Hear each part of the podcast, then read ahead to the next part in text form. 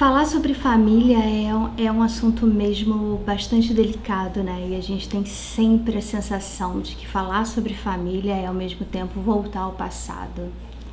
E é muito, é muito interessante porque toda vez que a gente fala sobre família, alguém pergunta se a culpa não é da família.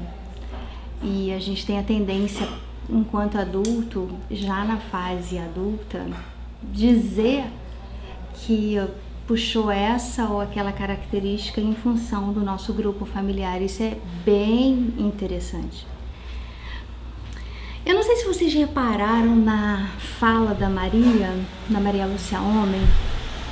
Ela fala que a família é responsável pelos nossos medos mais radicais, pelas nossas perversões, pelas psicopatias, pelas relações primárias.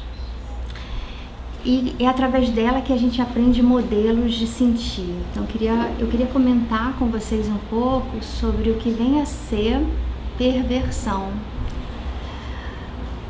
A gente muitas vezes ouve falar sobre perversão de uma maneira como de fato e cientificamente ela não é, né?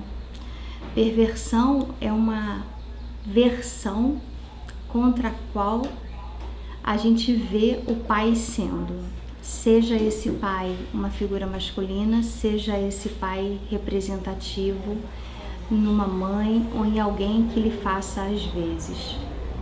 E é tão importante a gente ter essa compreensão que perverso não é aquele que é cruel, mas do ponto de vista psicanalítico, perverso é aquele que faz uma versão paralela àquela que lhe foi entregue pela figura do pai, pela figura do limitador, que a rigor não, não precisa necessariamente estar na figura de um homem, de um indivíduo masculino.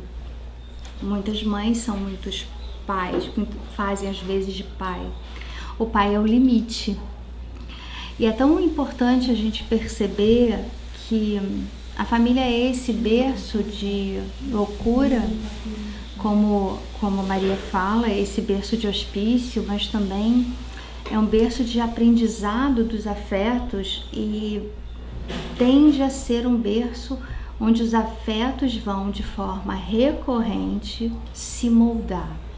Então é através da família que a gente aprende o que é certo, o que é errado, dentro da perspectiva, e isso, isso é o diferencial de você ter a compreensão da, da sua família e da sua versão sobre si mesmo.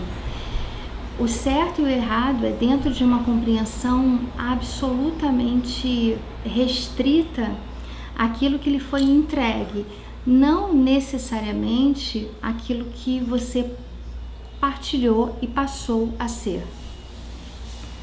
Onde é que a gente entra como indivíduo humano, com características humanizadas, e onde é que a gente entra ali entre o liame, né? Entre a fronteira, entre aquilo que separa o que a gente aprendeu a ser do que a gente efetivamente é. Quando você tem a ligeira compreensão, ainda que de forma inconsciente, que algum aprendizado seu precisa ser revisto, reconsiderado.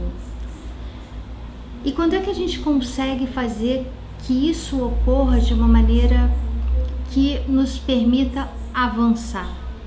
Justamente quando a gente sai da seara da culpa, da culpabilidade daquelas pessoas que eventualmente foram para nós é, o berço da nossa loucura e o berço de toda a nossa compreensão de afeto, de afeição, de emoção e de desbravamento da vida e começa a entender-se como alguém que é capaz de fazer as próprias escolhas. Por isso é tão importante uma visão é, moderna, contemporânea, prática e, e bem recomendada sobre o que significa estar em desenvolvimento pessoal, que é a psicanálise do século XXI.